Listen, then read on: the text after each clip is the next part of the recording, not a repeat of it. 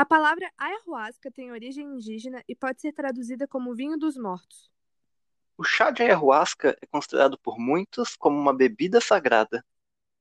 Ele é produzido a partir da infusão de duas plantas amazônicas, o cipó jagubé e o arbusto chacrona. A ayahuasca é consumida com o intuito de promover um aumento de consciência, uma purificação do corpo físico e até mesmo uma conexão com o mundo dos espíritos. Mas será que tudo isso é obra divina? Bom, eu sou Bernardo Almada, mestrando em botânica, com especialização em plantas de ambientes tropicais. E eu sou a Natália Miranda, mestrando em antropologia. E hoje, a equipe do Plantcast apresenta a ayahuasca. Agora sim, sejam bem-vindos ao Plantcast, o maior podcast de plantas exóticas da América Latina. E no episódio de hoje, a gente vai falar um pouco mais sobre a ayahuasca, um chá de plantas muito poderoso e que tem sua origem nos povos indígenas da nossa América Latina. Bom, para a gente entender um pouco mais sobre a ayahuasca, a gente vai ter que voltar no tempo e olhar para a religião dos povos indígenas que habitavam a América antes da chegada do Brasil. Nelas, tem-se uma crença de que a vida cotidiana ela é rápida, transitória e até mesmo uma ilusão. Mas que quando era feito o consumo da ayahuasca, a pessoa veria a essência das coisas, a verdade absoluta, e o chá mostraria pra gente que estamos em pé de igualdade com os animais e as plantas perante o universo. Além disso, a ayahuasca é considerada ainda como sendo a fonte de todo o conhecimento necessário para se viver corretamente em todos os aspectos: o pessoal, moral, social, espiritual, ancestral, na relação com os animais, com as plantas e com seres sobrenaturais. Por fim, pode-se destacar que a crença indígena nos efeitos terapêuticos da planta é que, ao mesmo tempo que ela permite o diagnóstico, ela também mostra a cura para inúmeros males. Assim, a ayahuasca para as tribos indígenas é a ferramenta para a compreensão da natureza, de Deus e da vida. Atualmente, existem três religiões brasileiras que fazem uso da ayahuasca como forma titual. A gente tem a União do Vegetal, que tem cerca de 5 mil adeptos no país e também pode ser chamada de cristianismo espiritualista. Eles tomam chá em sessões noturnas quinzenais regulares, em sessões anuais e em datas comemorativas cristãs. A instituição desenvolveu um conjunto de regras para a ingestão da ayahuasca. Os rituais são dirigidos pelo mestre geral, que só podem ser homens e é eles que dosam a quantidade de chá que cada um deve tomar, não podendo ultrapassar de um copo americano. Daí, depois disso, eles decidem se é necessário utilizar tranquilizantes caso a passagem de algum indivíduo não seja tão amigável. Existe também a religião chamada Barquinha, que foi criada no Acre e é uma religião mais local. Muitos dos símbolos dela têm relação com o mar, por causa da missão deixada pelo Criador, que era marinheiro, filho de escravos, e também pela filosofia que a vida é uma grande viagem marítima. A barquinha tem influência do catolicismo popular, do xamanismo e das religiões afro-brasileiras. Para eles, a ayahuasca tem nome de daime e é usada para entrar num estado alterado de consciência. A última religião, que eu acredito que seja a mais famosa das três, a do santo daime, que vem do verbo dar mais o pronome me, como um pedido, dai-me força, dai-me luz, foi fundada no Acre por um seringueiro chamado Irineu Serra.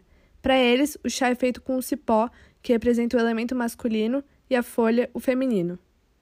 Entrando um pouco mais a fundo na parte botânica das plantas que compõem a ayahuasca, a gente tem a Banisteriopsis caapi, ou o cipó, que para muitas crenças é a parte masculina da ayahuasca.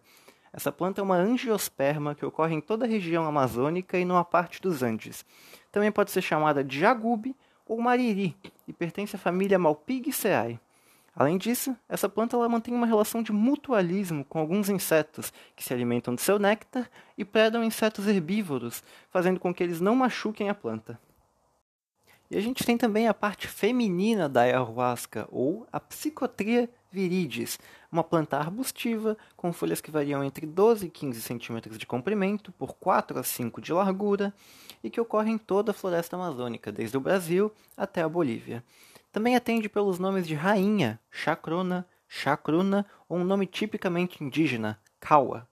É da família Rubiaceae, essa família que só no Brasil tem aproximadamente 130 gêneros e mais de 1.500 espécies distribuídas em todos os biomas do país, sendo que esse gênero, o Psicoteia, é mais comumente encontrado no subbosque das florestas úmidas. Até agora, a gente viu o quão sagrado especial é o chá da ayahuasca. Por mais que exista toda uma bagagem holística no seu consumo, os seus efeitos ditos como transcendentais são extremamente explicados pela ciência. Na sua composição, existe uma substância chamada dimetiltriptamina, mais conhecida como DMT, e também existem os inibidores da monoamina oxidase.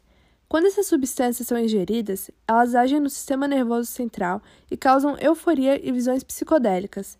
Além desses efeitos, os usuários podem apresentar alguns sintomas físicos, como diarreia, vômitos, tremores e náuseas logo após a ingestão da bebida. Por ser considerada uma droga alucinógena, a reação de cada indivíduo é imprevisível.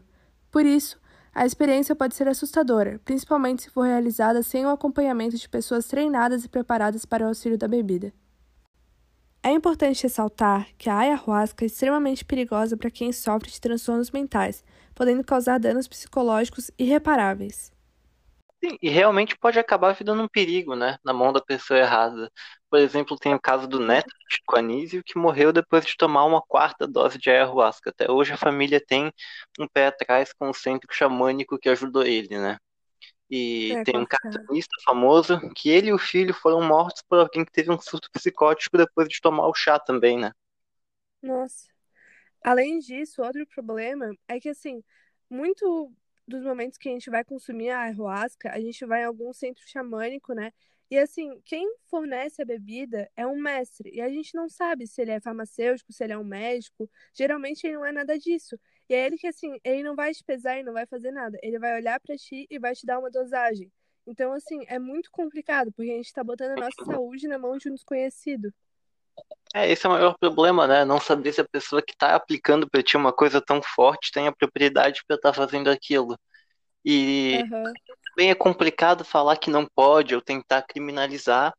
Foi até, se não me engano, quando o Gilberto Gil era o ministro da Cultura no Brasil, que isso aqui virou mais amplo, né? O uso da ayahuasca. Uhum. É falar que não pode, porque é parte da cultura indígena, né? É sagrado para é. eles. Então, todo mundo pode ser adepto também. Então é complicado. É muito complicado. Bom, pessoal, a gente vai ficar por aqui no Plantcast sobre a ayahuasca. Episódio Espero que vocês tenham gostado. Muito até obrigado. mais. E até o próximo.